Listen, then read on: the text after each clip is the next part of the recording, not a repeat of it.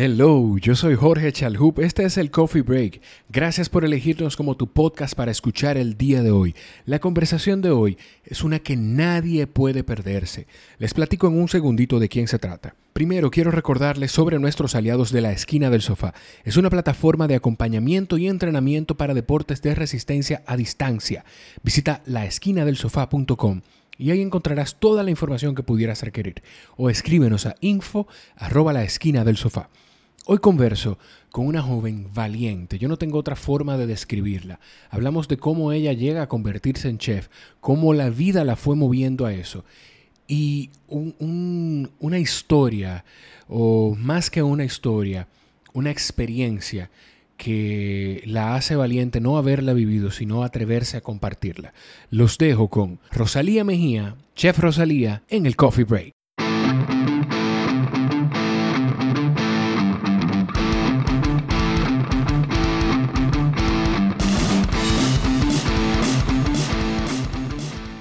Hay cosas que yo no veo bien, que cuando sale en pantalla una botella de agua, lo que sea, no que no lo veo bien, yo respeto a cada quien. La gente le quita la etiqueta. Claro. Pero es evidente, por el tipo de botella tú te das cuenta que marca es. Además, no importa, o sea, quién sabe si esa marca lo ve y dice, oh, mira. sí, por eso mismo te digo. O sea, déjala ahí, porque uno nunca sabe. Sí. A, qué ojos eso pueda llegar. Hola, Rosalía. Hola, Jorge. ¿Cómo estás? Muy bien. Emocionada. Emocionada. No tanto como yo. no tanto como yo. Rosalía Mejía, Chef Rosalía, así es tu cuenta. Así es mi cuenta. ¿verdad? Que ahora, hoy en día, la gente, me imagino que te saludarán por, por usuario. Sí, la gente te ve en la calle te saluda. sí, Chef Rosalía. Por lo menos no me pasa. Tengo una amiga, Maris, no sé si. Claro, claro. Maris, que le dicen. La, Maris. La Maris. y la gente piensa que es su nombre. En realidad es que en Guatemala dicen, cuando hablan de una persona, dicen La, Maris. Tú ves, yo no sabía eso. Sí. Yo no sabía eso. Yo sabía que ese era su user. Y cuando no es su nombre. no, exacto, pero que ella me lo había dicho. Me pasa que la gente me, dice la Maris. Pero ya sé que por eso, que en Guatemala le dicen así. ¿Qué, qué, qué contigo? ¿Qué hay de nuevo? Estoy viendo un, un tatuaje. ¿Te gustan? Me gustan los tatuajes. ¿Cuántos tienes? Tengo cinco. Ok. No te voy a preguntar nada más por ese que estoy viendo en tu No, otro se ve aquí. Uno, dos. Tengo uno detrás de la oreja. Tengo uno en el lado y tengo uno por, como por la costilla. ¿Y qué, qué significan? Este se pronuncia Meraki, es en griego y significa hacer las cosas con amor y pasión. Uepa. Eh, de los pocos que tienen eh, meaning. Sí, los otros fueron eh, como... bueno, bueno. este tiene, me lo hice a los 15 o 16. Sí. fue como un acto de rebeldía. Más que nada. Y aquí tengo un Infinity con las iniciales de mi mamá y mi papá. El, Infinity es el, como el 8 acostado. Exacto, exacto. El ¿Cómo se dice ese signo? El signo infinito. infinito, exacto. Em, ella me lo advirtió antes de empezar a grabar que ella habla en spanglish, así que eh, mm, aquí no, pasa nada. Eh, una estrella y tengo un lacito detrás de la oreja. ¿Y el lacito detrás de la oreja por qué? Bueno, el lacito fue en un viaje a Orlando, en Disney. Yo estaba un poquito en copas. Estaba en copas y bueno, decidí que quería un tatuaje. Estaba en Disney, vi el lazo de Minnie y tengo el lazo de Minnie. Eso te iba a decir, entonces no es un lacito, es un lacito de, de Minnie. Bueno, pero entonces hay dos, por lo que tú me estás diciendo, que tienen un gran significado, que es el del antebrazo y el, el infinito. El de la costilla. ¿Tu mamá y tu papá están físicamente con nosotros? No, fallecieron. Ok. ¿Fue después de, de, eso que te lo hiciste? Sí, me lo hice eh, creo que un año después que mi mamá falleció. Mi papá falleció en el 2011, mi mamá falleció en el 2014. Ok. que, una bonita forma de, mantener. Yo tengo uno nada más. sí, tú sabes que cuando, como quiera que sea, uno tiene que buscar la forma de dejarlo caer en la conversación. Sí, sí, sí. Yo tengo uno eh, aquí en el costado, que es la palabra resiliencia. Me encanta. significa, significa mucho. Si tú supieras que es una de las palabras que más me gustan. Sí. Y he considerado tatuármela. Sí. Sí, lo que pasa es que como que no sé dónde, no sé si lo quiero, entonces tú sabes que los tatuajes... Hay que pensarlo. Ya, ya tengo suficientes de, cosas de momento. Entonces, yo creo que ya estoy un chin vieja para esos actos de rebeldía. ¿Cómo vieja? Eso... Ay, sí. ¿Qué edad tú tienes? 28. wow. Aquí yo siento que esta pregunta ya, debí dejar. Ya, no, ya. Podemos terminar el podcast. Este va a ser el podcast más corto de la historia. ¿Y qué edad tú crees que yo tengo? Ay, no, yo no sé. Yo no me pongan así, no me pongan en, el medio, no sé. Pues yo te voy a decir que yo tengo 31 y mi esposa es ah, mayor que yo. bien. Entonces tú, tú, estás diciendo que tú estás muy vieja. No, no, lo que pasa es que en realidad son unos 28, o sea, como yo lo explico, son unos 28, 28 años muy bien vividos. Sí. Entonces son 28, pero como de vida, vamos a ponerlo así, son como, pueden ser como 36. Ok, está bien. Sí, entonces a veces me siento como vieja. ¿Tú eres dominicana, Rosalía? Dominicana full. ¿Y tú te formaste y creciste aquí por completo? Yo crecí aquí, em, me fui a estudiar fuera cuando me gradué del colegio. Okay. Eh, bueno, no cuando me gradué del colegio, hubo un, pequeño eh, momento de, vamos a decir, madurez. Okay. Porque me, me, iba a ir fuera, me inscribí, me aceptaron y todo eso, pero varias semanas antes de ir me dije que no estaba preparada. Entonces digo, digo madurez porque yo entiendo que el aceptar que tú no estás preparado para irte, eh, toma mucho. Sí. ¿Tú estás cómodo? Si tú quieres subir un poquito esto, para que estés un poquito más cómodo. Porque... Me, me, veo incómoda. No sé, o sea, siento como que te... estoy bien, estoy ah, bien. eh, y, es un, un, acto de madurez. Así mismo tú sabes decir, tú sabes que no es el momento para hacer esto. ¿Y dónde fuiste a estudiar entonces después? Bueno, entonces me quedé, ya tú sabes, mi mamá y mi, mi papá medio histéricos. Ay, Rosalía, pero ¿qué tú vas a estudiar? Y yo, bueno, yo no sé. yo no sé. Yo voy a coger el examen en la universidad y ahí vemos.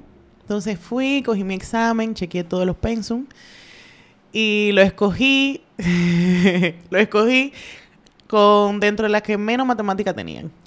Entonces, te sorprendería la cantidad de gente que toma, toma sus carreras así. ¿Y qué tomaste entonces? Y entonces era mercadeo o publicidad y yo soy muy creativa en realidad. Y yo, bueno, pues publicidad, vámonos a, destapar tal vez esta chispa de, creatividad. Y me fue muy bien, debo decir que me fue muy bien, me gustaba mucho. Em, pero ya en el segundo cuatrimestre empecé un diplomado de cocina los sábados. Eh, y nada, ahí fue lo que se me despertó la chispa de, bueno, mi profesora en ese momento, Elisa de León, me dijo, Rosalía, ¿qué tú haces aquí? Y yo, yo de verdad no sé tampoco. Estudiando publicidad. Estudiando publicidad. Okay. Y cocina en, en, un diplomado y no estudiándolo como una carrera, que era lo que iba a hacer inicialmente. Y bueno, nada. Que ya Eso cuando, fue mi... Ya cuando tú eh, tomaste publicidad, yo creo, mm, no sé de qué universidad te graduaste, pero yo, o estudiaste, pero yo creo que ya aquí como carrera daban... No, no, no, no. Cuando, cuando me gradué del colegio, solamente de cocina nada más era hotelería. exacto. Era hotelería y era solamente en la puca. Y no me interesaba eh, tanto de la hotelería en sí, sino yo quería cocina full. Y entonces no, no fue, no me fui por ahí, sino me inscribí en UNIBE y hice publicidad. Qué bien. ¿Y cómo tú, eso, cómo te, entonces te vas a dónde te fuiste a estudiar? Me fui a Boston, estudié en Le Cordon Bleu. Y, eh, ¿Dónde? Perdóname, por favor. Repítelo otra vez. No, no, yo no, yo no tengo ese acento francés. No importa, Le Cordon Bleu. Le Cordon Bleu, ok. No importa. Y eh, es una de las mejores universidades del mundo, o sea que para mí... Yo que no sé de cocina, o sea, sé... Sabe cuál es, claro. Generalmente las personas eh, conocen la, esa universidad y para mí fue un gran privilegio poder estar en esta universidad y, y, aprender tanto y conocer tanta gente. Y la experiencia entonces también de vivir un tiempo fuera del país, claro, tú sola, me imagino. Claro, sí. Bueno, y, y parte del tema de, de, que no me fui estando preparada, eh, aquí mi Spanglish funny thing is, em, cuando me iba graduada del colegio, eh, yo tenía todos mis amigos viviendo en Boston. Mi hermana vivía en Boston incluso. Pero mi hermana dice, tú necesitas tener la experiencia de vivir fuera. O sea, que si tú vienes, tú tienes que vivir sola. Y yo, ¡ay, chulísimo! Precisamente por eso no me sentía preparada para irme sola y vivir sola. Un me asustó un poquito, me quedé. me quedé, no, un poquito. Ah, aquí se, están, se están destapando cosas, porque lo primero era pues realmente madurez, pero ya vamos. No, pero claro. Está bien, como quiera que sea. o sea, es, un acto de madurez, sea cual sea la razón. Claro, decirlo. Desmontarte de algo que tú querías. Me desmonté, me desmonté. Y bueno, después entonces, cuando, cuando ya decido irme, eh, literalmente un mes antes fue que mi papá falleció. Mm. Y ya yo no tenía amigos ni nada en Boston, o sea, yo me fui de luto y me fui sola.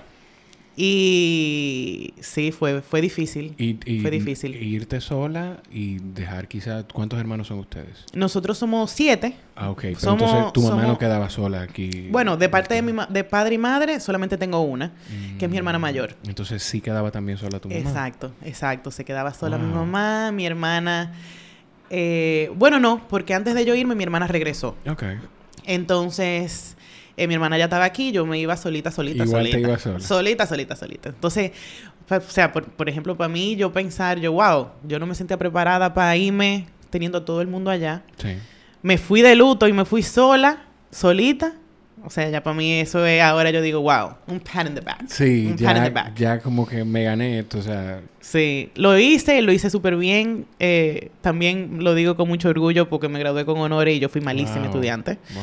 En el colegio yo era grave, grave, grave, grave. Pero que no es lo mismo. No, es exacto. Entonces, también es como que, conchale, hay que, hay que darle un chance a, los niños que están en el colegio y no son buenos estudiantes, señores, no, no sean tan duros. A que, a que busquen qué es lo que les gusta. Te voy a decir algo. Nosotros, ya para cuando eh, salga tu episodio, va a estar fuera ya una conversación que yo grabé con un candidato a la presidencia. Y hablamos de eso. Una de las cosas. Ah, para que veas. Eh, y una de las cosas que hablábamos era el tema de la educación. Yo le decía, pero es que aquí los colegios, algunos colegios, sí identifican, ok, este muchacho le es creativo, le gusta cantar, le gusta actuar, pues vamos a desarrollar eso. Pero la mayoría no. Sí. Entonces, fíjate cómo tú dices que eras mala estudiante en el colegio, pero no es que tú eras mala estudiante. Es simplemente que eso no era tu interés. Claro, totalmente. Bueno, fíjate que, que busqué, eh, incluso estando en un nivel, busqué lo que, lo que menos tenía matemática para huirle. ¿Y? al final, o sea, tuve matemática en la universidad, o sea, estudiando, estudiando cocina en, en Le Cordon Bleu en Boston. Y yo tuve que coger mi tutoría de matemática. Y yo, mira, fui yo, no fue, yo no tenía a mami y papi. o sea, estudiando cocina te dan. Claro. ¿Pero por qué? Se llama Baker's Math. ¿Para qué? Bueno, porque tú tienes que aprender a alterar y cambiar las recetas para una mayor cantidad de personas. Tú tienes que saber cómo sacarle el precio a un plato. Mm, sacarle el precio tanto de el precio neto como qué por ciento tú te quieres ganar. Ok. Entonces, cuando yo he visto todos estos números, yo, ¡ay, Dios mío! ¿Y ahora? Y I, didn't sign up for this. ¿Qué es esto? Y yo estando sola, sin tener a papi y a mami atrás de mí, diciéndome, güey, mira, eh, tú tienes, tienes que aprenderte a hacer eso. Yo busqué mi solita, mi tutor, porque yo sabía que eso era algo que yo necesitaba ayuda. Otra señal de madurez. Exacto. ¿Qué edad tú tenías en ese momento? Yo tenía 21, creo.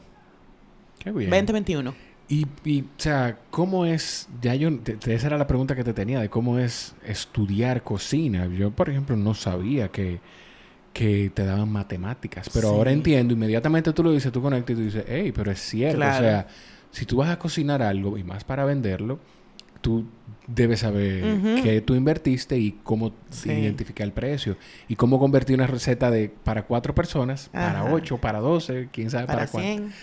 Wow. Sí. Tú te encontraste, además de eso, te, topaste con algo más que tú dijeras, pero esto, yo no me esperaba encontrarme con esto. Uf, muchísima cosa. O sea, en el primer bloque, vamos a ponerlo así, de, de lo que eran las clases, los cortes. Sí. Vamos a empezar con los, algo tan sencillo como aprender a cortar un vegetal.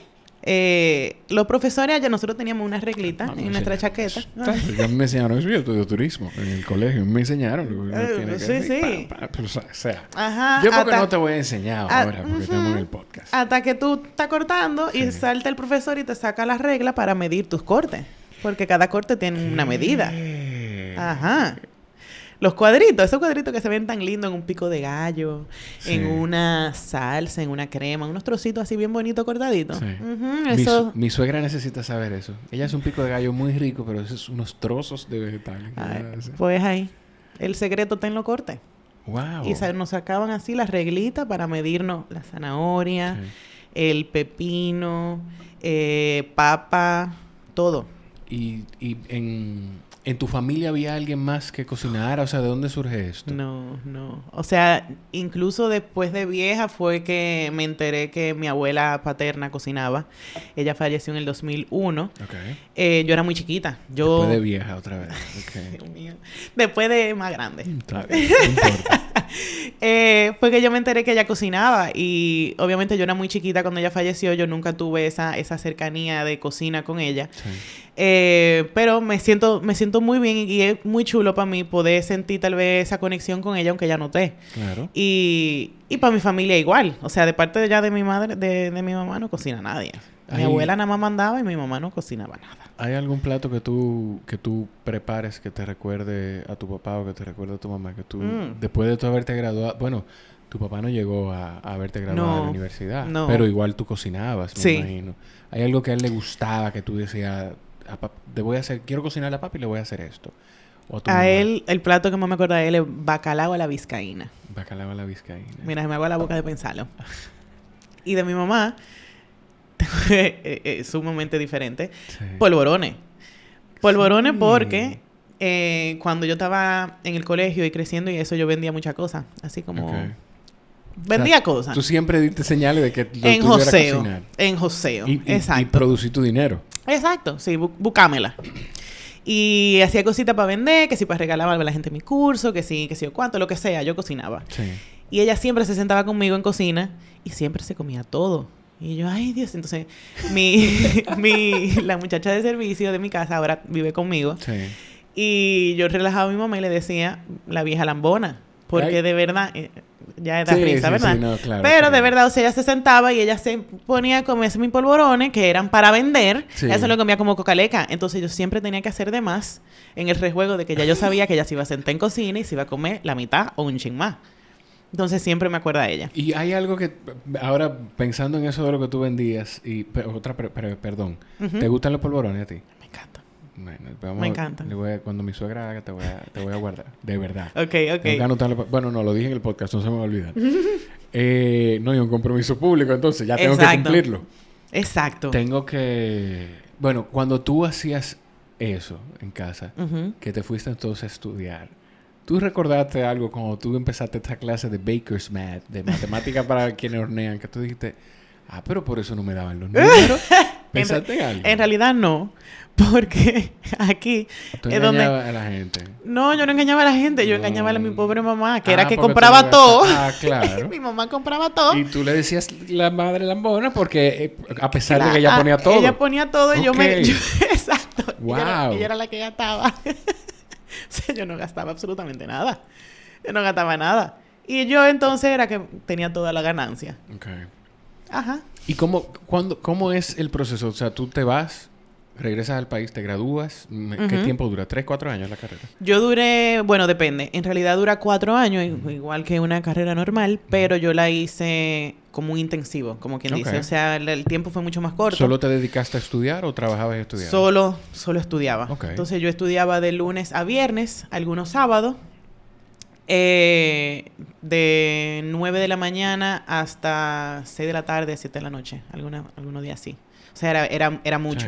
Y todo esto, eh, debo recordar que para las personas que no saben, de estudiar cocina o trabajar en cocina, eso es parado, tiempo entero. O sea, nosotros nos sentábamos, era para los exámenes. No, y, yo me imagino que es algo que tú no dejas de estudiar, que tú llegas a tu casa y, o sea, no es como que, ok, cerré el libro y ya. Y ya. No, tú llegas a tu casa y cuando tú te preparas tu desayuno, te preparas cualquier cosa, tú estás pensando en lo que tú estudias. Ajá. Tiene que ser sumamente canso, agotador. Cansón no, porque cansón suena pesado. Pero debe ser agotador. No, es verdad. ¿Por qué, Mira, tú, ¿por qué tú, crees que no era tan agotador para ti? Es que yo ni, ni había considerado esa palabra.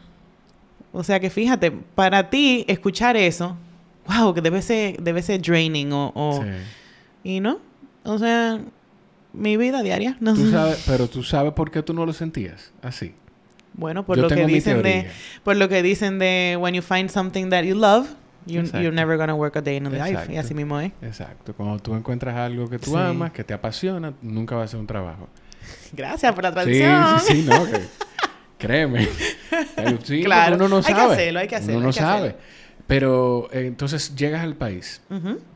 Y cuando llegas al país, ¿qué haces? O sea, ¿cómo, cómo un chef graduado de Gordon Blue en Boston, en Boston, llega a República Dominicana de nuevo y dice, ok, ¿qué voy a hacer? Ok, yo tengo eh, la ventaja, vamos a ponerlo así. Mi familia tiene, eh, son los dueños de Mejía Alcalá y nosotros tenemos mucho producto del que yo puedo trabajar. Entonces, cuando llego al país, ellos me dicen, bueno, ya tú llegaste al país y tú estás fresca, de vuelta, vamos a hacer un recetario armo mi recetario, wow, qué trabajo. Eso fue de verdad eh, un trabajo full, el, planear qué receta que vayan acorde, eh, que tengan una coherencia una con otra, ponerle la tanto las, o sea, porque era hacer la receta from scratch. Recetario, receta, refrescame algo, mi Alcalá Tú me dices Mejía Alcalá y yo de una vez pienso en Milex. Exacto. ¿Qué otros productos tienen? Tenemos Milex, quesos Michel, eh, mm, Lurpac, tenemos Del Monte. Obviamente, quesos Michel. Vayan a la cuenta de Rosalía. Chef Rosalía en Instagram. O sea, Jorge, por favor. Jorge, por favor. bueno, pero sí. Em, y básicamente eso, crear esa coherencia entre recetas, sacar para una cantidad, una cantidad entendible de personas que diera la receta, no solamente algo una cantidad grandísima, sino que funcionara. Y luego fue cocinar para este, vamos a decir, rueda de prensa que se hizo del, lanzamiento del recetario. O sea, yo me estaba muriendo. O sea, sí, yo he trabajado ya en televisión, tuve un programa de radio, he trabajado en muchas cosas así, pero yo era muy, muy fresh, muy fresca en ese momento y yo me considero una, bueno, ya tengo que cambiar eso porque no soy una persona tímida, pero yo solía ser muy tímida. Sí, pero tú puedes ser, tú puedes ser Tú puedes ser tímido. Es que es difícil de explicar. Yo creo, yo, ya yo sé que tú me entiendes. Sí, ya yo sé que tú me entiendes. O sea, si tú llegas a un sitio en el que tú no conoces a nadie, quizás tú llegas un día en el que te sientes súper outgoing y dices, hey, ¿qué hay? ¿Cómo están? Mucho gusto. y te sientas a un lado y ya. Y ya, exacto. Cuando tú te sientes en confianza ya es diferente. Entonces las personas de tu círculo que están acostumbrados a verte así dicen, tímida, pero tú no eres tímida. Tú no eres tímida, exacto, precisamente. Y eh, todo, tú me, hablaste, te escuché hablarme de radio y, televisión. Y televisión, pero eso es ya después de todo eso. Sí, después de, a partir de, esa, de ese lanzamiento del recetario, eh, se me acerca, obviamente invitaron muchísimos chefs, yo estoy sumamente intimidada dentro de tantos chefs que yo obviamente seguía y había visto y sabía quiénes eran, o sea, para mí fue, fue mucho. Y, de nuevo, un gran privilegio y, ventaja poder tener a Mejía Alcalá respaldándome y creyendo en mí partiendo de lo que yo estudié. Y bueno, se me acercan dos y me dicen, mira, te queremos invitar a nuestro programa de televisión para que tú presentes unas, unas recetas del recetario. Y ay, sí, chulísimo. Sí, chulísimo. Yo me estaba muriendo. muriendo, pero mm, claro, chulísimo, chulísimo. Y bueno, voy, eh, voy con mi mamá. Me acuerdo porque hay una parte súper funny del cuento. Voy con mi mamá, preparo mis recetas, que, sé yo qué cuánto. por favor. Claro. preparo mis recetas, que sé yo cuánto, ellos se me acercan, mira, ¿tú te atreves a sentarte ahí en la silla y leer el teleprompter? Y yo, claro, me siento. ¿Tú sabías lo que era el teleprompter? Sí, yo sabía, yo sabía lo que era el ah, teleprompter por lo menos, pero yo no sabía que yo iba a leer o, qué. O sea, yo no sabía para qué era. Y yo me... Exacto, exacto. Yo sin idea sin idea. Sí. Me siento, tararán, tararán, tararán, tararán. Mi mamá siempre ha trabajado en medios, eh, bueno, trabajaba en medios y televisión, radio, tuvo un programa de radio por mucho tiempo. Y parece que el ella verme desenvolviéndome de esa forma, para ella fue una emoción grandísima. Empezó a llorar. Y tú te... Llorar, no, no, no. ¿Tú te acuerdas el, la entrevista de Oprah Winfrey y Tom Cruise cuando él estaba como engaged con Katie Holmes, que él estaba saltando en una en un mueble. Me, o sea, yo hablando contigo te lo voy a buscar. No, pero yo recuerdo, o sea, yo recuerdo a, recuerdo a Tom Cruise con Oprah, pero no recuerdo eso específicamente. Oprah Winfrey, yo te lo Estaba así, tu mamá estaba así. Mi mamá se puso así, me. ¿Qué? O sea, ella, el video. Ella estaba saltando de emoción. No importa que suene. Aquí no, no va a llamar el director de la emisora para decirnos qué es eso, qué pasa. Eh, saltando de la emoción. Y yo, ¿qué es esto que le está pasando? ser que se le metió esta doña.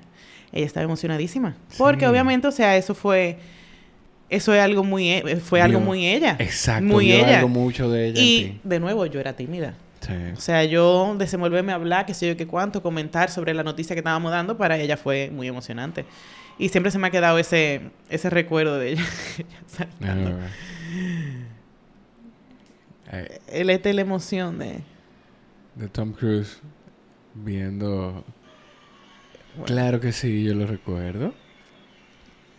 Él estaba emocionadísimo y se puso a saltar en su mueble.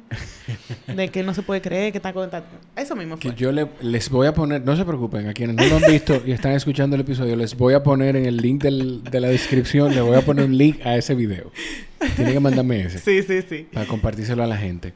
Mira, y entonces esa emoción de tu mamá de, de verse, de verse en ti. Exacto.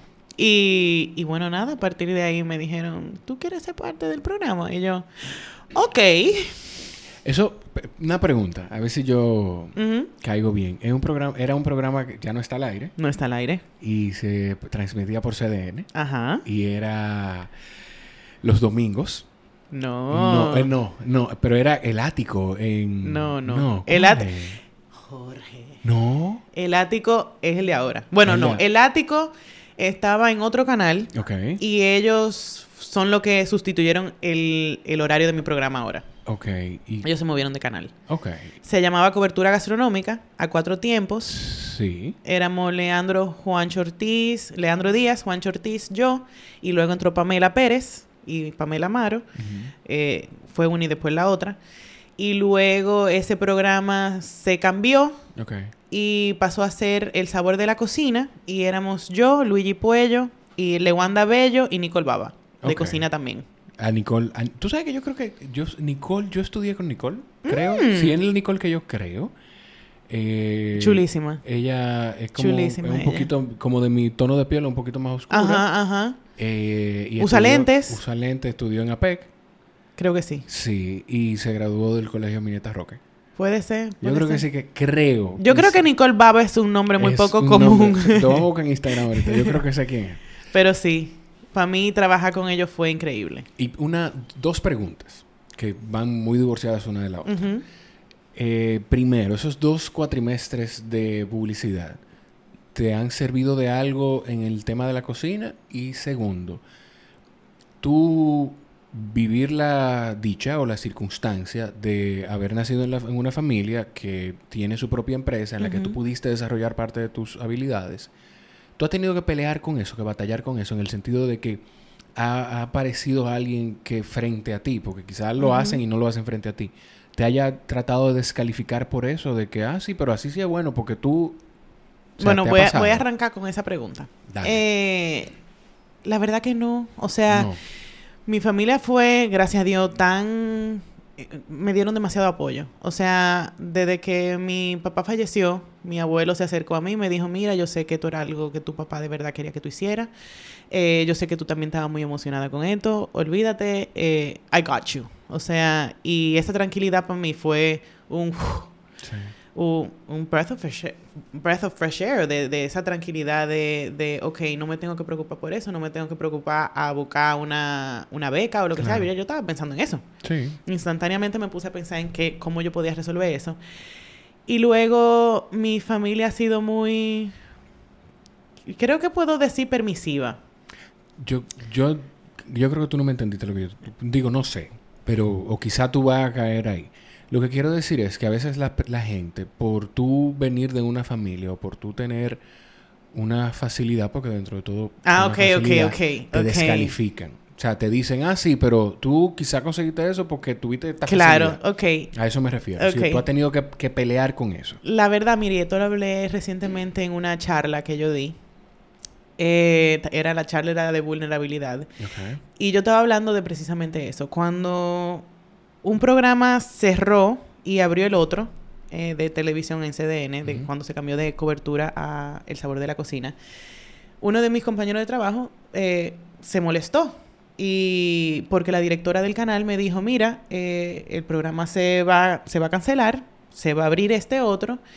Y yo dije que yo quiero que estés tú, porque tú fuiste la última que entraste al canal, tú eres joven, eres fresca, me gusta tu imagen, y ahora, y ahora, y ahora. A lo que mi compañero de trabajo me dijo, yo espero que tú sepas que eso es porque tú tienes a Mejía Alcalá. Y entonces mi charla fue lo que yo dije, yo pude haber dejado que ese comentario me afectara. Y, y, llegara o me hiriera o lo que sea. Y yo lo que lo miré, yo le dije, en verdad, yo estoy clara que eso es un plus. 100% clara de que eso es una ventaja para mí, pero al final del día es mi trabajo que habla por mí, no, no lo que yo tengo detrás. O sea que gracias por tu decirme eso. Sí, porque tú puedes llegar, tú puedes llegar a cualquier espacio con, con siete anuncios. Claro. Y si tú no das, no das. Claro, claro. O sea que al final del día, sí, tengo a mi jercala detrás de mí, pero mi trabajo habla por sí solo. Yo no tengo, yo no tengo que decirte, mira, yo hice esto, yo hice lo otro, eh, mi jercala va a estar. O sea, no, no, no, ni siquiera vale la pena. O sea que sí me ha pasado.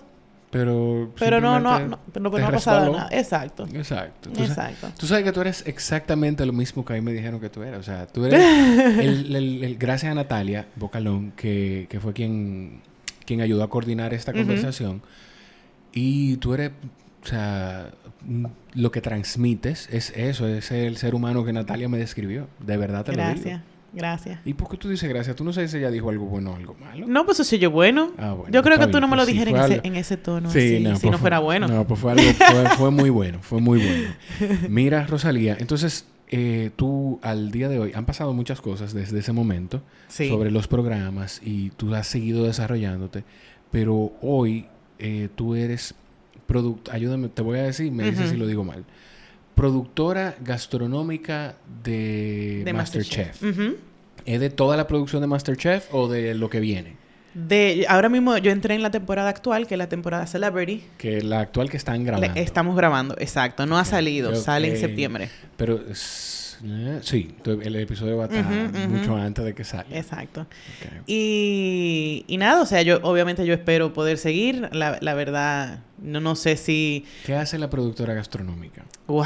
Yo tengo una idea, pero no quiero ponerme a inventar para que quienes sepan no se rían de que yo esté hablando disparates. La productora gastronómica se encarga de decidir los platos que, que, se van a hacer, los retos que se van a hacer en cada, en cada reto, en cada prueba de eliminación, los ingredientes que van en la caja misteriosa. Em, Ay, qué mala.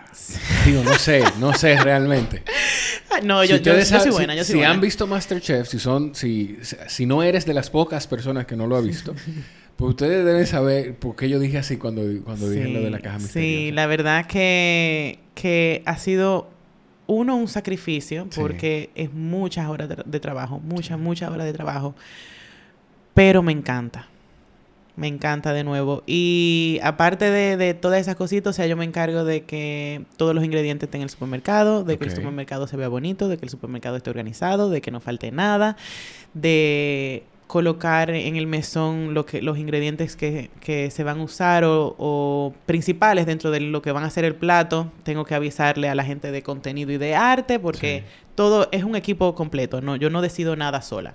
Es, e, es tan, o sea, es tan caótico detrás de cámara, caótico en el sentido de, del rush, no, no de mal. Sí, sí, sí. Es tan caótico detrás de cámara como uno se lo imagina. Es más, es 100% más. O sea, cuando yo entré, obviamente yo no tenía, yo no tenía idea de, de lo que conllevaba el trabajo y en la reunión me decían, mira, esto, esto es mucho sacrificio, esto es difícil, esto es mucho trabajo, esto es qué sé yo cuánto. Y yo, sí, yo entiendo.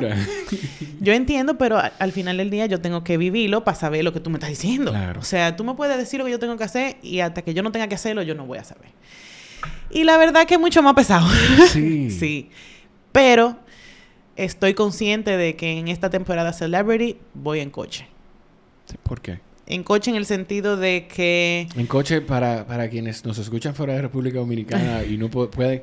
es fácil. Es fácil. O sea, voy cómoda. Voy cómoda. Voy cómoda porque al ser celebrity tenemos que ajustar mucho los horarios a, a, las personalidades que están. Sí. Entonces, no solamente con, con los horarios, sino también eh, las horas de trabajo y horas de cocina y todo eso. O sea que voy cómoda. Fue perfecto para mí ah, o sea, entrar. en el sentido de que igual esos ajustes te convienen Exacto. A ti. Me convienen en el sentido de que me, me, da, me da tiempo y me ayuda para yo ponerme al día de cómo se hacen las cosas y lo que yo tengo que hacer y la rapidez con que lo tengo que hacer. Porque todo eso importa. Y, o sea, tú haciéndome esa pregunta me da risa porque cuando yo empecé, yo decía, wow, o sea, esta gente ve el programa, men, y ellos dicen, sí, chulísimo. No, mi hermano, eso son muchas horas. Sí. Eso es muchas horas, o sea, para que más o menos tú tengas una idea, nosotros entramos a trabajar 8 o 9 de la mañana a grabar. Esto es un episodio. o sea, un episodio. 12, 16 horas para grabar un episodio. Exacto.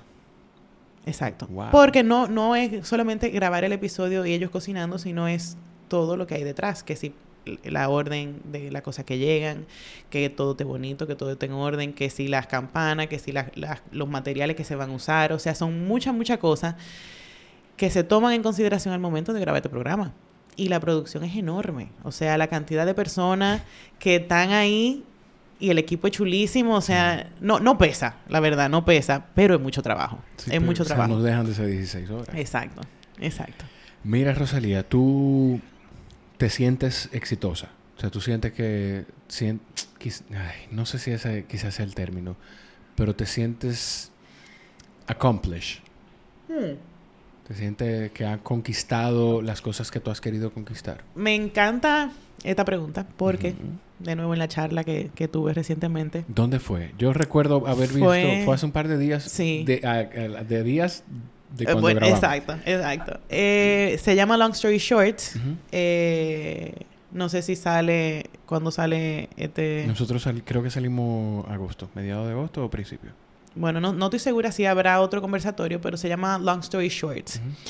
Long Story Short es precisamente un conversatorio dentro de personas exitosas en su área o ya profesionales establecidos en su área, en donde se unen con un grupo de personas, aproximadamente 30 personas, y hablamos de la persona humana detrás del profesional. O sea, sí, ok, tú tienes todo esto, pero ¿qué te pasó a ti? ¿Y cómo tú saliste adelante dentro de todo lo que te pasó? Tú tienes una, una historia yo no sé si, si y, te lo, me atrevo a comentarlo porque tú lo has hecho público. Yo no sé si llamarle, como yo estaba formulando esto en mi cabeza justo ahora, es que puede humanizar a quien sea, pero quizás humaniza a quien no la vive. Que quizás humaniza desde afuera a quien escucha la historia, pero quizás deshumaniza a quien, a quien, lo, a quien lo pasa. Precisamente en eso es que se trata de eso trata Long Story Short. O sea, es el poder crear una empatía con las personas, el poder saber que, o conectar con, con otra persona sabiendo que, señores, todo el mundo pasa por cosas. Claro. Todo el mundo tiene sus issues, su problema, su asunto que resuelve. ¿Qué, ¿Qué, te ayudó a ti? ¿Cómo tú me puedes ayudar a mí? O, o qué tú me podrías decir a mí que me puede, me puede ayudar en algo. Al final del día es eso. Y partiendo de que empecé a, a contarte de Long Story Short por tu pregunta, eh, yo hablaba de que... Siento que soy yo solo que me estoy tomando el Vino, ¿eh? es que estoy hablando mucho, Jorge. eh, hablé sobre que yo tengo tantas cosas que he querido hacer y no he podido hacer dentro de todo el baggage que yo tengo detrás, que tal vez no me ha, no me ha permitido avanzar o, lograr cosas al pace o al paso en el que yo he querido. Y recientemente, recientemente te puedo decir, hace un mes y medio, ya dos meses probable cuando salga, eh, full yo me puse a rezar un día y yo, mira, quién papá Dios, yo quiero más trabajo, quiero producir más dinero, quiero hacer tal cosa. Oye, me fue llegando cosita por cosita que yo dije, wow. A eso le llaman orar. Dicen, dicen, dicen que, que, si tú rezas, tú estás repitiendo cosas. O sea, tú puedes, estás repitiendo algo. Cierto. Pero si es orar, Cierto. yo no soy el que más sabe de, esto. Pero si es orar, es tener una conversación con Dios. Y también, o sea, algo, yo soy muy open con esto. Yo no, yo no soy tampoco la persona más religiosa. Yo simplemente tengo mi relación con Dios. Yo tengo mis conversaciones así como mismo tú, tú dices. Y viejo, parece que se lo cogió en serio él, que fue en serio que se lo estaba diciendo y me comenzaron a llegar tantas cosas que yo decía, Dios mío, que esto tiene que ser mentira.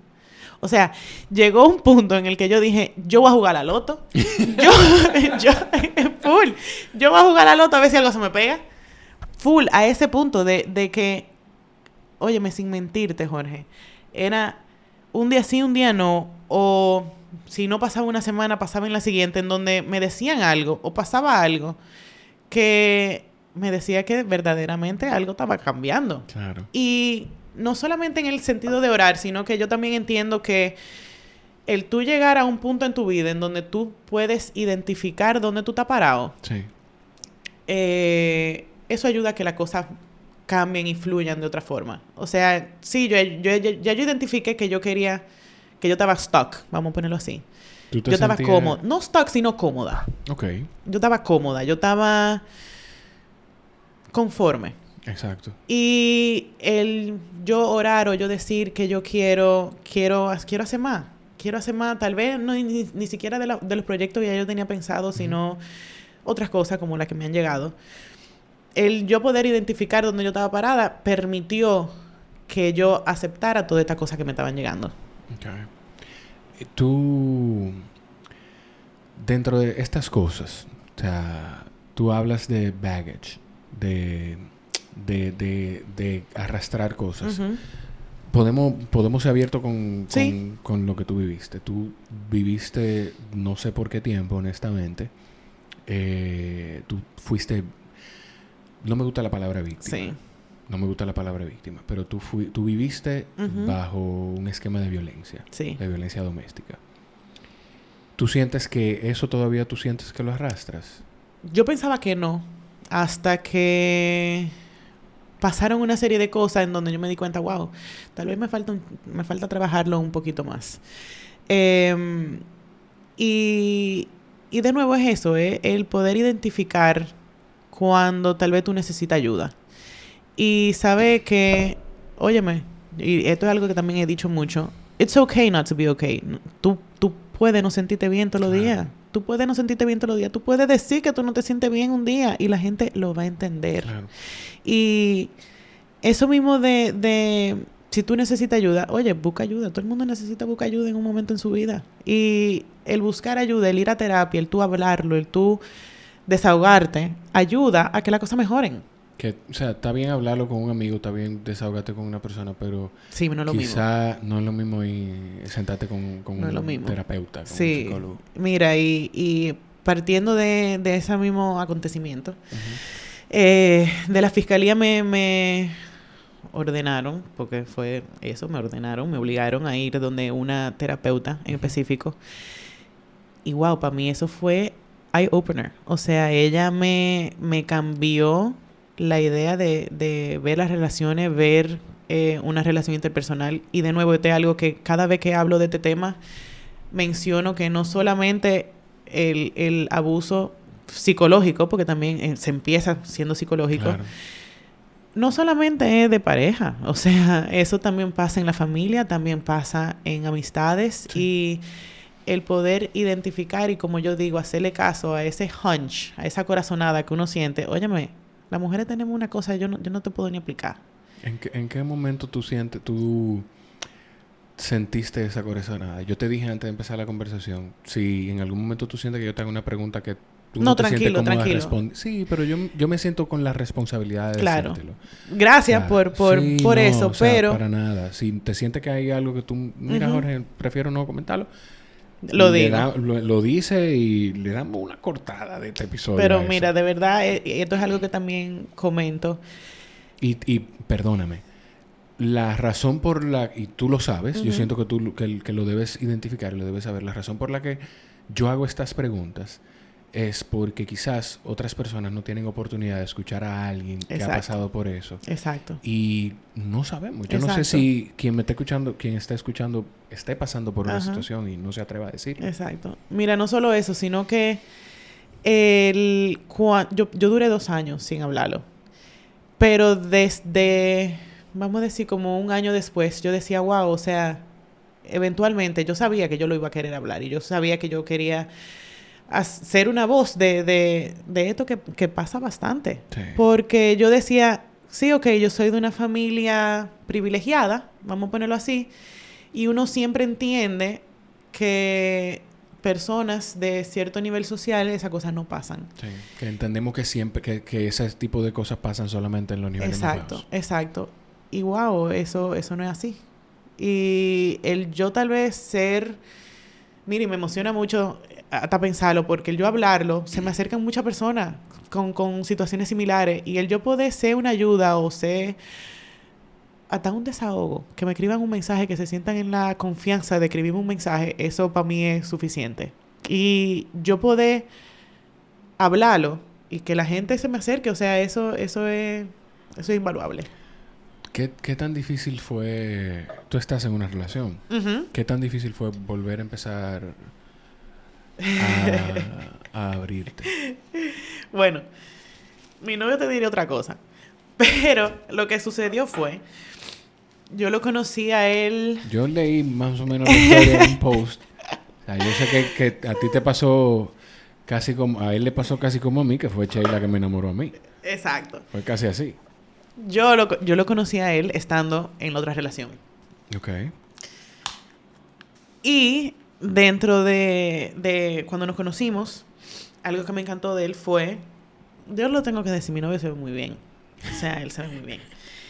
Y cuando yo lo vi, o sea, yo nunca lo había visto, nunca en mi vida. Okay. Y él es muy hermoso. Y yo, conchale, yo, ¿quién es este tipo que yo nunca había visto? Y partiendo de lo respetuoso que él fue, porque tuvimos que hablar después por, por asunto de, de, él se le había quedado una cosa en el lugar. Tuvimos que hablar, o sea, el respeto que él me dio, el respeto que él le dio a la relación que yo tenía, a pesar de que... De, que, de, esa expareja, no, y que esa expareja, quisiera decir una mala palabra, pero que fue un... Tú puedes decir, lo, que, tú puedes decir no, lo que tú fue quieras. Un pi, fue un pi, fue un no, pi. pero, pero para que te sientas en okay. tú puedes decir lo que tú quieras aquí. Fue, fue un pi bien largo. Okay. Y yo sé que él se dio cuenta. Y a pesar de eso, o sea, él me le dio el respeto a mi relación en ese momento y eso para mí fue, eso fue wow. No solo eso, sino que yo tampoco había salido con alguien tan joven. O sea, yo le llevo un año. Yo nunca había salido con una persona ni de mi edad, ni... No, ay, la gente tan joven. joven. Ay, bueno, pero nunca había salido con alguien de mi edad. O sea, okay. yo siempre había salido con gente, con gente más vieja. Okay. Y eso fue un switch grandísimo para mí. Y yo lo que relajo es yo, wow. O sea, yo nunca en mi vida hubiese pensado que yo iba a salir con alguien de mi edad, vamos a ponerlo así. Sí.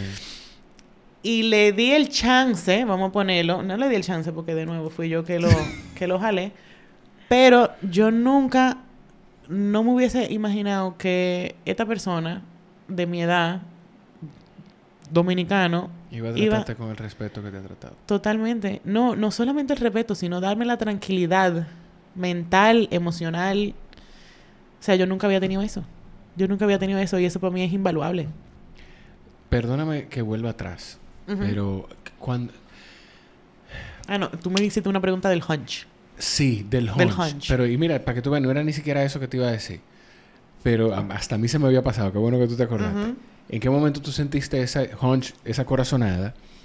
Y si, si hubo algo en principio de tu relación, yo no sé qué tiempo eh, duró Fueron aquella tres relación. meses. Tres meses. Gracias a Dios. Gracias a Dios. Si hubo algo desde un principio que tú... Desde un después, principio. después que pasó, tú dijiste, pero ven acá, esto... Desde un, de principio, ser". desde un principio. O sea, desde un principio en el sentido de que nos conocimos y todo fue... O sea, como yo lo digo, es que todo fue muy rápido y fue muy intenso. O sea, fue, fue, fue too much. Fue too much. O sea, las personas que nos conocieron en ese momento, después que pasó lo que pasó y, y las personas supieron cómo terminó, eh, wow, Rosalía, pero ustedes tenían muchísimo. Y yo, no, no teníamos tanto, teníamos tres meses. ¿Qué? ¿Ustedes tenían tres meses? O sea, fue tanto, Esa es la intensidad. fue tanto la intensidad que la gente pensaba que era más tiempo. Y desde el principio, o sea, era, era muy eh, demasiado, o sea, yo tuve que sacar un segundo celular. Yo tuve que sacar un segundo celular porque este no se me podía descargar. Si se me descargaba, yo tenía que tener una forma de que él me contactara. Él se me aparecía, o sea, en el gimnasio. De que, hola, quería saludarte. Y era como, again, el hunch. Era un hunch de, esto no fue un saludo. Porque no fue que me avisó, no fue, o sea, era como que vamos a decir, yo estoy haciendo pesa y yo veo por un lado y él está parado en una esquina. Weird. Hay, hay, hay, yo- o sea, tú dices eso y yo pienso, hay una serie en Netflix, yo no sé si tú la viste. Eh, wow, ¿cómo se llama? Que ellos, ¿Te, gusta? ¿Tú, ven, tú, buscas, ¿Tú ves muchas series en Netflix? Ok. Pues esta serie tuvo muy... Fue como un medio un hit. Y era... Lo que recuerdo es como que entre los primeros episodios, él, la mucha, él trabaja en una biblioteca. Ay, claro, se llama You, ¿no era? Hey You, yo creo que Que era con, con este guamozón que él le comienza como a estoquear y... Ajá, esa. esa sí, yo la vi. yo la, vi, yo la vi. Ajá, era, era similar, era similar. No quiero decir que era que él me, me estoqueaba y me caía atrás y eso, bueno, pero... te voy a decir algo, o sea... Pero casi. Eh, tú estás en el gimnasio y mirar a un lado, hey, estoy aquí. Vine a saludarte. Sí, sí. Y, por ejemplo, yo fui dama de la boda de mi mejor amiga. Eh, se armó un fin de semana y yo no, o sea, yo no pude ir. Yo no pude ir porque, porque no. bueno, y en mi mente, de nuevo, o sea, uno va justificando y buscándole la razón a las cosas. Yo, ay, que él no quiere que yo vaya, porque no. Yo ni, me acuerdo qué fue lo que yo me inventé. O sea, para yo entender que eso tal vez estaba bien. Y no, men. O sea, tú no puedes estar con una pareja que te diga, tú no puedes ir a un sitio. O sea, eso no está bien. Yo entiendo que tal vez te diga, mira, no me, no me gustaría que tú vayas, si tú te vas manejando, vete mejor con otra. O sea, hay muchas cosas, hay muchas cosas. Pero al final del día, él, él no, porque no, o sea... Eso debe ser, un, eso debe ser un, una alerta. Claro. ahora estoy peor que tú, ahora estaba buscando el término en inglés.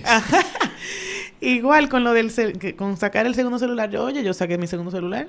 Yo no le dije nada. Yo, claro, o sea, él no quiere que yo me quede sin celular. Déjame yo buscar otro. Claro, o sea, él está pensando en mí está pensando en mí, me quiere cuidar. Y no, eso no es... O sea, el, el, yo tengo mi carro y camino a mi casa, vamos a decir, y yo me quedaba sin batería.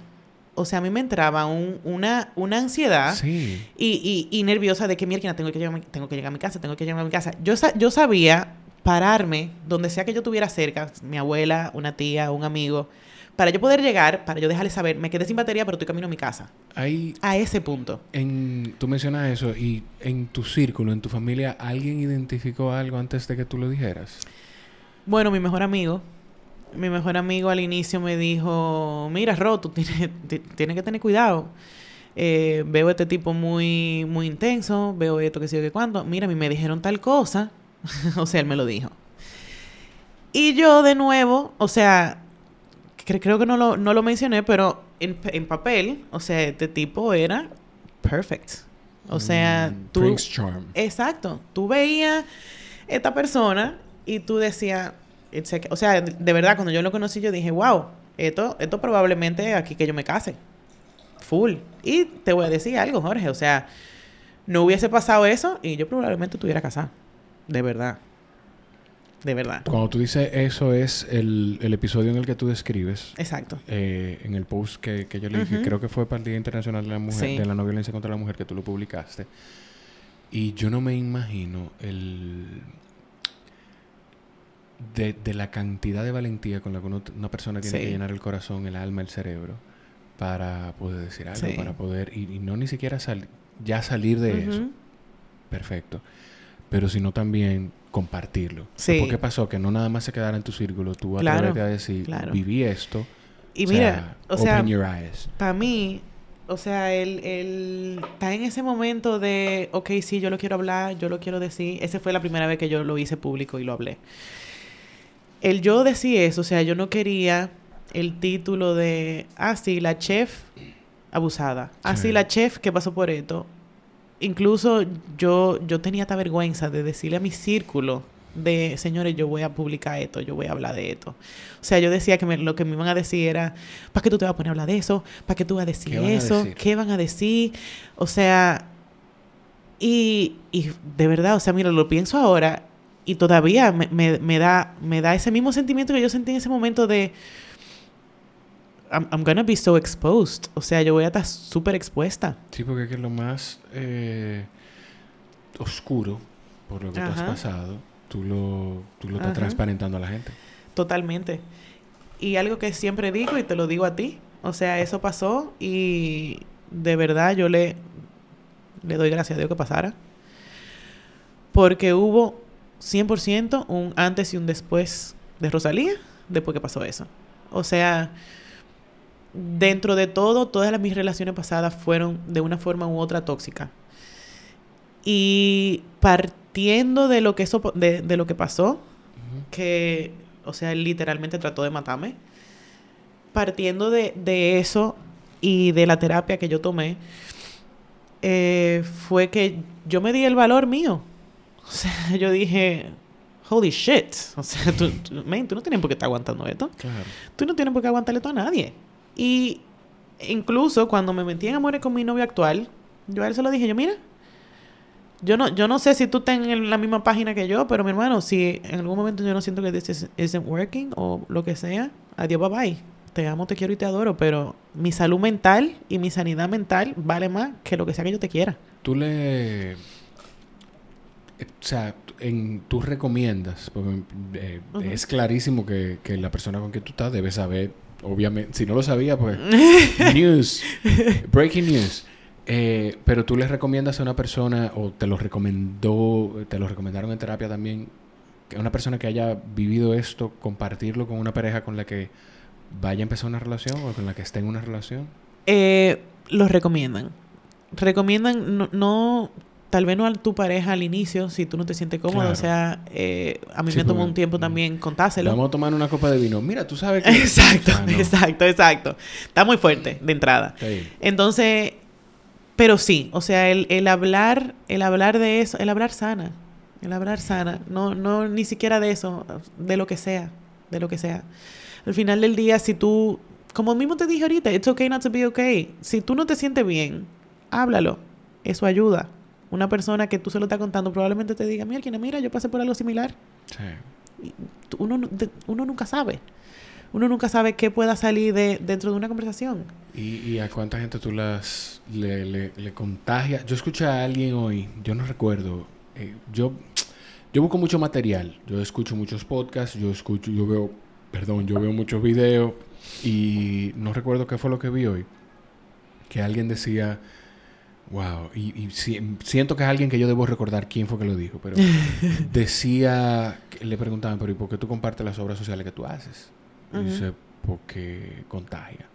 Claro. Porque si alguien ve lo que tú estás haciendo, quizá hay gente, quizá pueda haber 15 gente que diga, ah, lo está compartiendo para que la, sepa que está haciendo eso.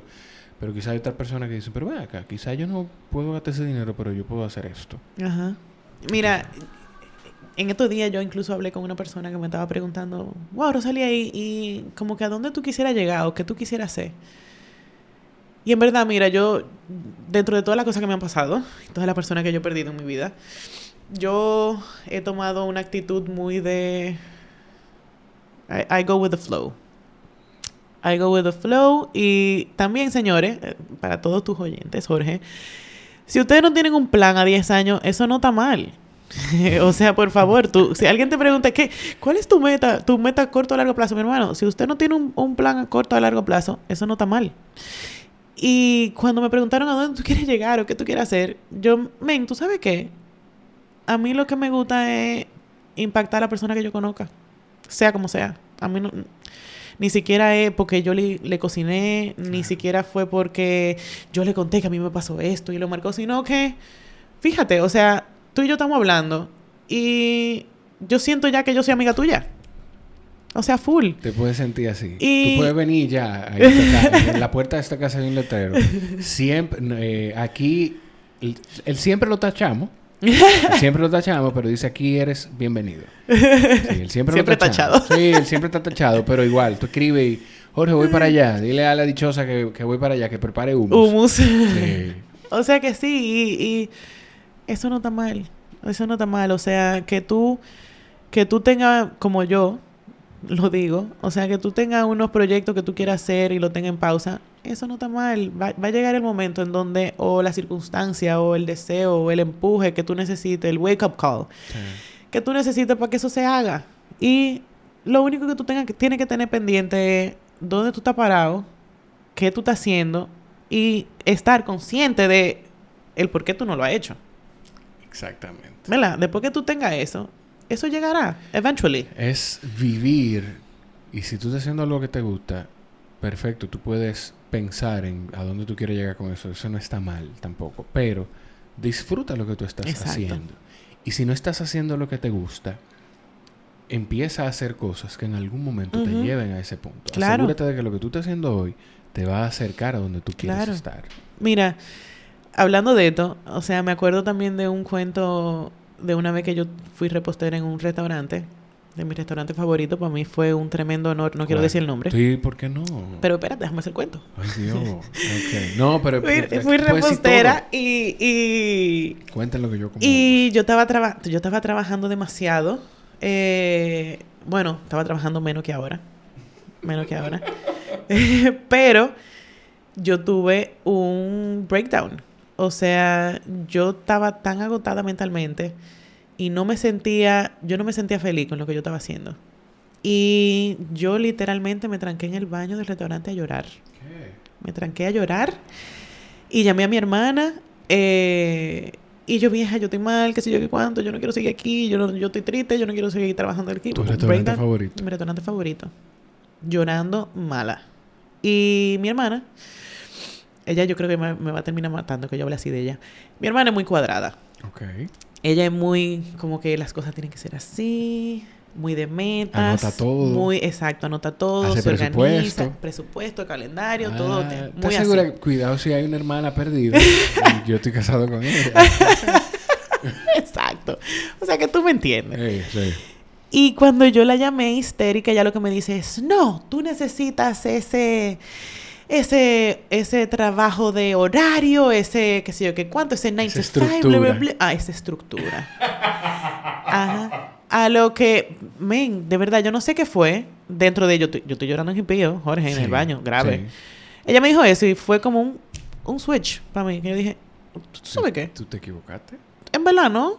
Ay, Dios. y para mí totalmente fue un switch, en donde yo le dije, en verdad, ¿no? Que tú puedas trabajar de tu 9 a 5, sin problema, feliz de la vida, aunque no te guste, si te gusta, no sé.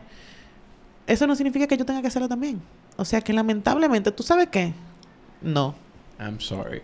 Y man, no seguí trabajando. No seguí trabajando. Sin embargo, o sea, te lo cuento porque ahora estoy trabajando muchísimo más. Sí. Y no me pesa en lo absoluto. Porque estás haciendo lo que te gusta. Yo le... Mira, hay gente que, que que es estructurada, que necesita esa, esa estructura de, de este es el horario, esto es lo que queremos de ti, esto es lo que tú tienes que hacer, hoy tú tienes que entregarme esto, mañana tienes que entregarme otra cosa. Pero yo habemos, yo no sé si está bien dicho. habemos algunas, yo creo que sí. Yo creo que sí. Mi papá me va a decir si está bien dicho, porque él lo oye el podcast. Habemos personas que yo, por ejemplo, yo, te, yo hago mi 8 a 5, que en mi caso es 9 a 6 porque tengo que producir dinero para pagar, tengo que producir dinero. Pero lo que yo más disfruto de mis días es levantarme temprano a las 6 de la mañana, para estar a las 7 de la mañana o antes de las 7 en una emisora, yo hago la alarma de la mañana todos los días, y después salir de la oficina para venir a hacer esto. Y a pensar en cualquier momento libre, qué es lo que yo voy a hacer con el podcast. Chulísimo. Y no ni siquiera cómo es que le voy a sacar dinero que espero que llegue en algún momento eso, ¿verdad? Pero si no, ¿cómo que qué yo le voy a dar a la gente? ¿Qué contenido le voy a hacer? Tú mencionabas lo del long story short. Y yo, siento que estoy muy alto. Y una de las cosas que, que yo quiero hacer en algún momento, pero no quiero apresurarme tampoco, es hacer esta conversación live. Claro. Tú y yo tener esta conversación en un ambiente donde podamos compartirla con 30, 40, 50 personas que igual le van a sacar provecho porque van a estar ahí, la van a disfrutar, la van a escuchar, la van a ver. igual se queda el contenido para la gente que escucha el podcast. Pero este episodio no es sobre mí. Pero mira, qué bonito que tú pienses eso. Te voy a recomendar una gente, si no la sigue, para que la siga ya. Eh, eh, Gary Vaynerchuk. Gary V. Lo voy a buscar. búscalo. Vamos a ver. Búscalo, que Gary es un hustler. Y yo, yo, te voy a, yo te voy a conseguir una entrada para Long Story Shorts. Porque de, de verdad... Eh, eh, para mí es algo es algo es algo increíble lo que se está haciendo en ese evento.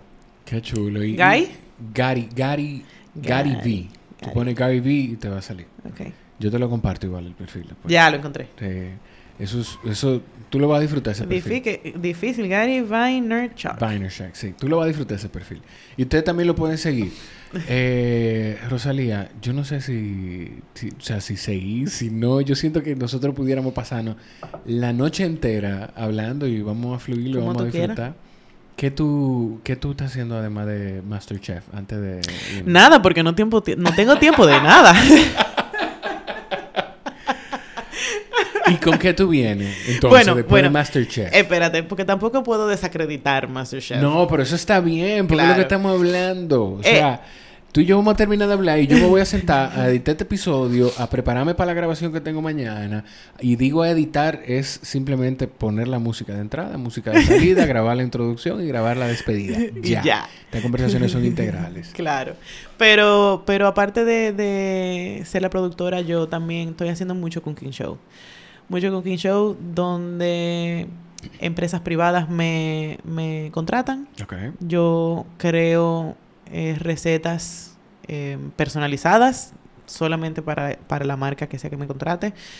Y puede ser tanto en lugares públicos, gratis, como, como pagando para, para entrar. Otra cosa que me, me, me encanta es cuando me contratan y son grupitos chiquitos. Sí. A mí, de, de, verdad, de las cosas que más me gustan es enseñar y el poder transmitir conocimiento del que, del que tengo a alguien que le interesa aprender, o sea, para mí eso es invaluable. Y, y, eso es lo que más me gusta. Esos grupitos chiquitos en donde todo el mundo me está viendo, yo puedo jalar a uno a que me ayude y que otra gente lo termine, o sea, es chulísimo. Dos preguntas. Eh, cuando tú llegas a un grupo, tú tienes que pelear con el, ay, llegó Rosalía. No, no, no, no, no que cocine ella entonces. No. No, no. es que eso no pasa. O sea, Generalmente, si yo voy a cocinar es en mi casa. Ok. Y lo pueden buscar con hashtag la mesa de rosa. Cada vez que van... yo no veo nada ni pruebo nada por hashtag. Eso es una pequeña Pero es muy chulo, es muy chulo, es muy chulo. No, no, o sea, la gente que lo vea, pero es una pequeña indirecta para, ¿sabes? Porque no he probado el sazón de la chef Rosalía. True. Yo true, diciendo. es verdad, es verdad, es verdad. Un comentario. Así como que tirando pata voladora. Bueno, sí, una indirecta, medio directa. Exacto. ¿Te sirvo de nuevo? Claro. Total. ¿Verdad? Hoy es viernes. Hoy es viernes. Pero yo trabajo mañana. Ay. yo no. Bueno. Semi. Eh, sí, no. semi, semi. Sí, pero esto no es trabajo. Mira, eh, tú sabes que yo te veo hablando, te escucho y yo te veo haciendo un, TED Talk. A, mí me gusta. DH, pero wow. Mucho. Sí. Wow. A mí me gusta mucho. Y yo no sé, yo, algún, yo, ¿tú te atreves? Yo no, yo no conozco, ah, lo conozco de que nos hemos tratado. Lo conozco de que nos hemos tratado. Pero tu historia, y hay otra gente que yo no sé por qué no le recuerdo ahora, que yo siento que son conversaciones para TED Talks. Wow, gracias. De verdad, de verdad, porque yo siento que tú tienes una combinación. Eh, primero, tú eres una, una mujer muy bonita que definitivamente llama la atención eso. O sea, face it, no es verdad que, Pero además de eso, eso no es tu carta de presentación, no es tu belleza. Tu carta de presentación es que tú sabes comunicar. Tu carta de presentación es, además de que sabes comunicar todo el talento que tienes y las cosas que por alguna razón la vida o Dios o el ser de luz en el que usted que nos está escuchando crea, te puso en el camino y tú las, la, comunicas y la compartes. Y estás haciendo lo que tú quieres hacer con tu vida, que es impactar personas. Yo estoy seguro que de esta conversación vas a impactar a más de uno. Ya somos, yo creo que en el podcast tenemos que ser como nueve o diez. Que Ay, óyelo. Qué modesto. No, no, no. Pero yo estoy seguro que la gente lo va, lo va a apreciar mucho. Yo te agradezco un mundo, te lo dije hace un rato y te lo repito ahora. Tú eres exactamente el ser humano que, que la amiga de nosotros me describió. Gracias. De verdad. Y me dijiste ahorita que te sientes como que somos amigos. Puedes sentirte así. puedes sentirte así. Esta una casa en la que tú puedes tocar la hora que sea y puedes llamar y, decir, eh, Jorge, dile a Dichosa que voy para allá o necesito, necesito ir al podcast o lo que tú necesites. Gracias. No dejes nunca de contar tu historia. Gracias. Y que no te avergüence nunca. Gracias. Nunca, nunca. Porque tú dijiste ya que por alguna razón tú la viviste. Eso mismo es así. Y así, así como lo siento. O sea que any chance I get, o cada, cada ocasión que se me presente de hablarlo, o sea, para mí de verdad no, no, me, no me avergüenza, no me pesa y, y es un placer, de verdad. Señora, gracias por estar ahí. Yo no tengo cómo agradecerle a Rosalía que se sentara con nosotros a tener esta conversación y agradecerles a ustedes que están ahí. No dejen de compartir esta conversación, no dejen de suscribirse. Sigan a Rosalía en Chef Rosalía en Instagram y a nosotros nos pueden, nos pueden seguir en el Coffee Break RD, a mí como soy Jorge RD. Señores, yo no, yo no sé cómo resumir esta conversación. Gracias por estar ahí. Nos escuchamos en la próxima.